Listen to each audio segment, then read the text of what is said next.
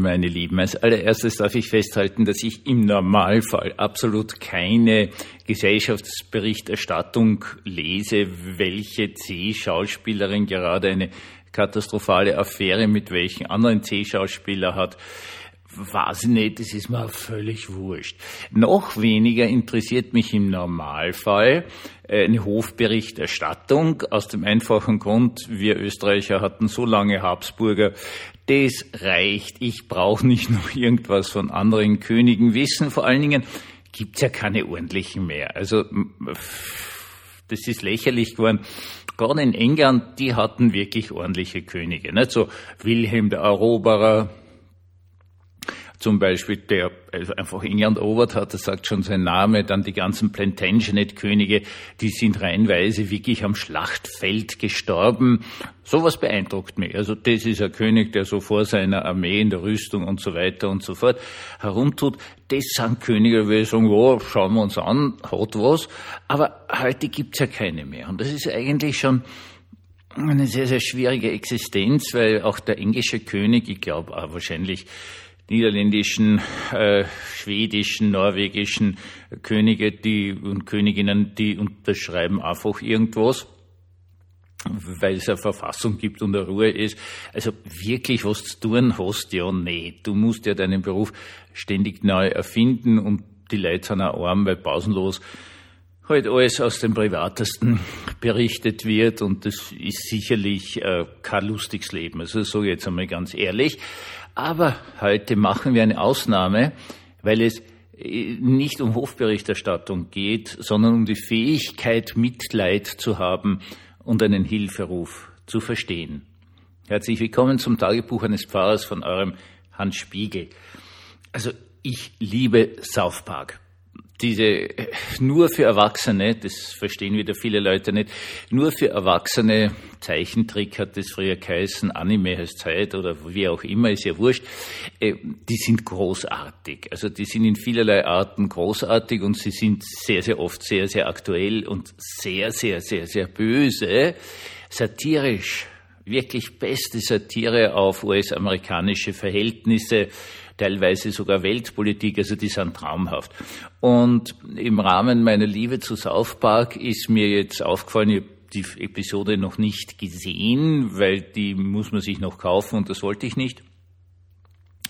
Äh, Gibt es jetzt eine Folge über Harry und Meghan.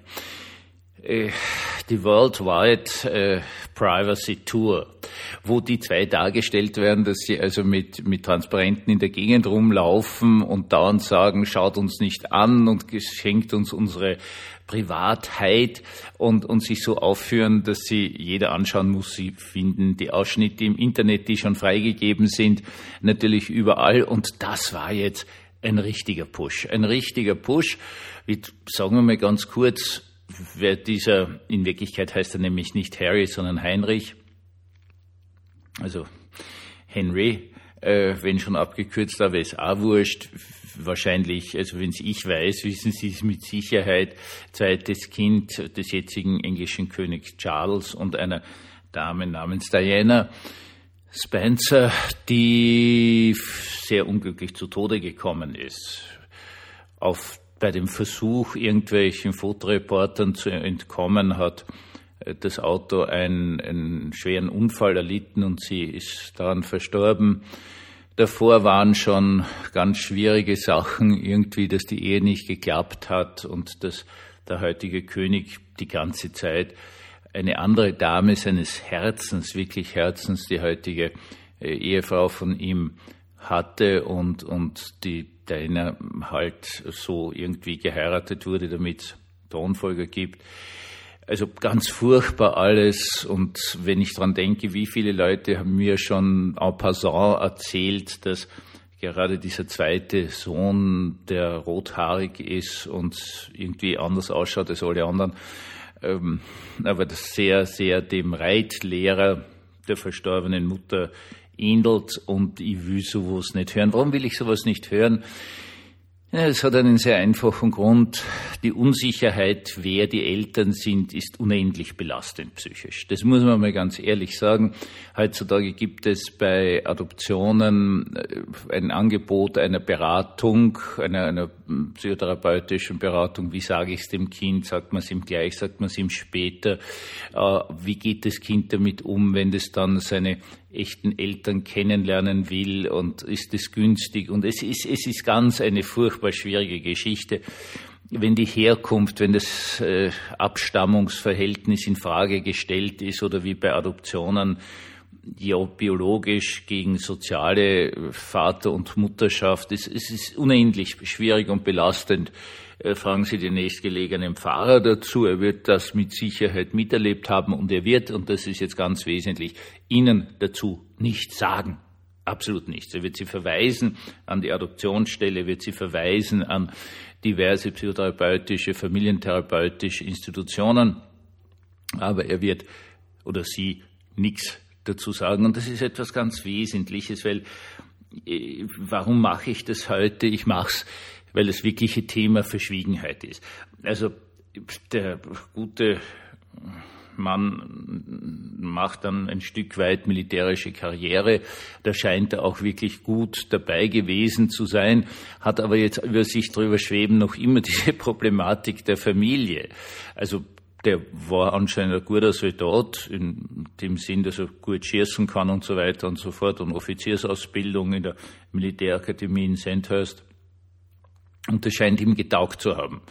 Und war dann auch äh, irgendwie bei dem Irakkrieg und äh, Einsatz irgendwie dabei, ist dann, sobald das bekannt geworden ist, natürlich sofort abgezogen worden, weil in man natürlich die anderen Soldaten rings um ihn nicht gefährden wollte, weil er natürlich das primäre Ziel ist. Also den, der damals noch an zweiter Stelle der englischen Thronfolge stand, äh, zu entführen, ist natürlich ein Traum. Ja, also für mich nicht, aber Sie wissen schon, was ich meine. Also in, in diesem militärischen Bereich kann er auch nichts erreichen. Nicht? Das ist, diese Familie erschlägt also jeden Versuch, einen normalen Beruf zu bekommen. Das darf man nicht vergessen lasst das Militärische dann und ja, dann ist er halt einfach an, an zweiter Stelle, sinkt dann, also so runter, jetzt ist er glaube ich an fünfter Stelle, weil sein älterer Bruder drei Kinder kriegt. Und eigentlich hat er nichts zu tun. Sagen wir uns ehrlich, pff, was hat er zu tun? Also darf irgendwo mal Hände, Hände schütteln gehen und so weiter und so fort. Lernt dann eine Dame kennen aus den USA, eine Schauspielerin und sagt, ja, wir lieben einander, wir heiraten. Und das ist jetzt auch schwierig. Also ganz ehrlich gesagt ist das auch schwierig, weil, also nur als kleiner Hinweis, äh, die gute Dame wird erst ein paar Tage vor der Trauung überhaupt getauft und englisches Königshaus und Supreme Head of the Church und so weiter und so fort. Das ist, das ist alles schwierig. Ja? Gut, äh, irgendwann einmal sagen die zwar, okay, wir wollen mit dem englischen Königshaus nichts mehr zu tun haben, wir wollen selbstständig sein, gehen zuerst nach Kanada, jetzt in die USA, irgendwo da in Kalifornien, müssen ein Geld verdienen. Und dieses Geld verdienen nimmt einen sehr eigenartigen Weg, würde ich mal sagen. Gibt Interviews und äh, der gute Prinz redet halt die ganze Zeit darüber, wie furchtbar seine Kindheit war und welche unglaublichen Spannungen es in der Familie gegeben hat. Das glaube ich mir jetzt einmal. Und jetzt ist die Frage, was machen wir als das Publikum damit? Sagen wir, okay, das ist jetzt wirklich ein toller Ansatz zu reden über Familienprobleme, über Brüche in Familien, weil unglaublich viele Familien Brüche haben. Ja, es heute sind halt die Scheidungen. Früher war es halt, dass unglaublich viele Kinder ihre Mutter sehr früh verloren haben, weil die Frauen haben ja Kinder gekriegt bis zum Obwinken und sind ganz, ganz viele sind halt im Kindbett verstorben. Äh, die Brüche in der Familie, diese ganz harten Brüche sind da.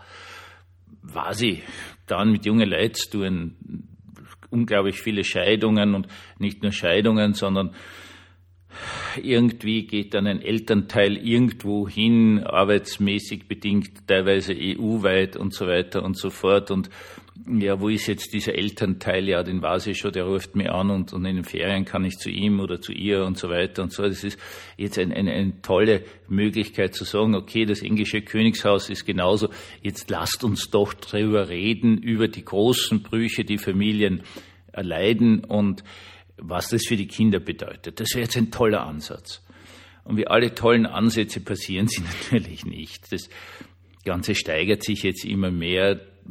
Der gute Mann schreibt ein Buch oder lässt es schreiben, wie auch immer, das sich anscheinend unglaublich gut verkauft. Ähm, für Netflix wird, glaube ich, eine sechsteilige Serie gedreht. Keine Ahnung, werden wir nicht anschauen. Alles schon furchtbar genug. Ja, also es wird hier Leid, echtes Leid in die Öffentlichkeit gebracht. Und ja, das ist einfach nur Sensationslust. Kaum jemand geht hin und sagt, ja, was ist mit dem armen Menschen? Wie können wir dem helfen? Äh, was, was, was ist mit ihm? Und heute mache ich diesen Podcast aus einem sehr einfachen Grund, weil etwas Unfassbares passiert ist. Es wurde allen Ernstes eine Psychotherapiesitzung äh, gestreamt. Das muss man sich vorstellen. Ja, man konnte hier, also im Vorhinein musste man 60 US-Dollar anscheinend bezahlen und es haben sehr, sehr, sehr viele Leute diese 60 US-Dollar bezahlt und ähm, konnte dann einer ganzen Psychotherapiesitzung zum Thema familiäre Probleme beiwohnen. Nicht nur das, dieser Therapeut unter Anführungszeichen hat allen Ernstes eine Diagnose ausgesprochen. Das muss man sich vorstellen. Also, um es festzuhalten, jeder Therapeut im ganzen deutschen Sprachraum, der irgendwas über einen Patienten sagt oder außer des ähm, inneren medizinischen Zirkels eine Diagnose ausspricht, verliert natürlich sofort für den Rest seines Lebens seine Arbeitsberechtigung. Die Zulassung ist weg. Das möchte ich jetzt einmal ganz klar sagen. An dieser Stelle, jeder Pfarrer, jede Pfarrerin, die das Seelsorge oder gar Beichtgeheimnis bricht, ist draußen. Das, das ist die absolute Grundlage. Wenn das gebrochen wird, dann brauchst du erst gar nicht versuchen, irgendwas zu tun. Die Sache hat sich. Okay? Das heißt auf gut Deutsch, meine Lieben, bitte, Sie müssen keine Angst haben, dass das im Normalfall passiert. Ich weiß auch nicht, was das für ein, ein, ein, ein Mensch ist, der sich, ist der wirklich Therapeut, ist der wirklich lizenziert, ist es irgendwer, der so tut, ich habe keine Ahnung der sich dafür hergibt, das ist einfach unfassbar. Es ist jenseits jeglichen Verständnisses. Und jetzt kommen aber wir wieder hinein. Das ist immer das Blöde an dem Christentum, ja, dass man sich immer fragen muss, welche Verantwortung habe ich? Nun, keiner von uns wird den guten Prince Harry kennen. Also glaube ich nicht. Wer weiß, es hören so viele Leute zu. Vielleicht irgendwer hat ihn irgendwo einmal gesehen oder vielleicht sogar mit ihm befreundet oder war befreundet oder keine Ahnung was. Ähm, nur es ist sehr unwahrscheinlich. Es ist sehr unwahrscheinlich, dass jetzt so irgendjemand von uns hier einen Zugang hat. Ja, die Wahrscheinlichkeit ist sehr, sehr gering. Okay, dann schauen wir uns das doch mal an, was es für uns bedeuten kann. Nun, es kann für uns eine Sache bedeuten, und die ist unendlich wichtig, einen Hilferuf zu verstehen. Also ich habe mir da heute einige Sachen dazu angeschaut und die guten Berichterstattungen zu dem Thema laufen alle in die Richtung, das ist ein Hilferuf. Also das ist jetzt ein Hilferuf und allein schon die Ebene, wer sucht sich einen Therapeuten oder einen Therapeuten aus, der dazu bereit ist, allein das ist schon ein Katastrophenzeichen. Dieser Mensch braucht Hilfe. Der muss weg von dem Therapeuten. Also das ist völlig klar. Also es, sowas geht nicht. Das ist, es ist einfach unfassbar. Uns, meine Lieben, begegnen genug Menschen, die Hilferufe von sich geben. Und es bleibt unsere Verpflichtung zu lernen, dass man Hilferufe versteht. Das ist nämlich gar nicht so einfach. Und deswegen mache ich diesen ganzen Podcast, wobei mir der Herr also eigentlich völlig wurscht ist, außer mein Mitleid für seine offenkundig schwer belastete psychische Situation. Das wird ihm nicht viel helfen. Also normalerweise würde ich das nicht tun, aber mein Anliegen heute ist ganz einfach. Wir müssen uns schulen, dass wir Hilferufe verstehen. weil das ein Musterbeispiel ist. Es ist einfach ein Musterbeispiel dafür, wie wir normalerweise auf Hilferufe reagieren, nämlich sensationsgierig, vielleicht sogar als Amüsement. Und das ist eine normale Reaktion, das ist noch nicht zu verurteilen. Aber wir haben ja die Möglichkeit zu lernen. Wir haben ja die Möglichkeit, uns weiterzuentwickeln. Wir haben die Möglichkeit zu sagen, worüber amüsiere ich mich jetzt gerade? Warum interessiert mich das? Äh, ist das meine Sensationslust und dann diesen tollen Schritt zu machen, Sensationslust zu überwinden. Zu sagen, okay, das hat mir jetzt kurz getatscht, aber ich lasse mich auf das nicht ein. Das ist eine der wichtigsten, glaube ich, Disziplinen des Christentums, sich auf Sensationslust nicht einzulassen, sondern zu verstehen, da braucht ein Mensch wirklich Hilfe. Einen gesegneten Abend wünsche ich euch allen von ganzem, ganzem Herzen.